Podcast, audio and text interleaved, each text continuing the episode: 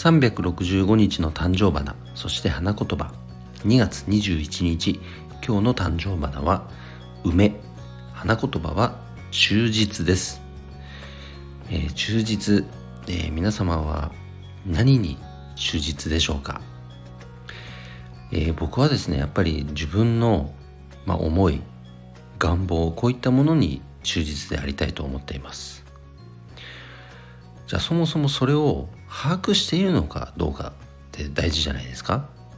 なんかね日々の忙しさに追われてその自分の心と向き合う時間を取れてない方も結構いらっしゃるんじゃないかなと思います。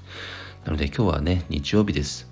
そんな自分の心と向き合う時間もぜひ一日の中に取り入れていただきたいと思います。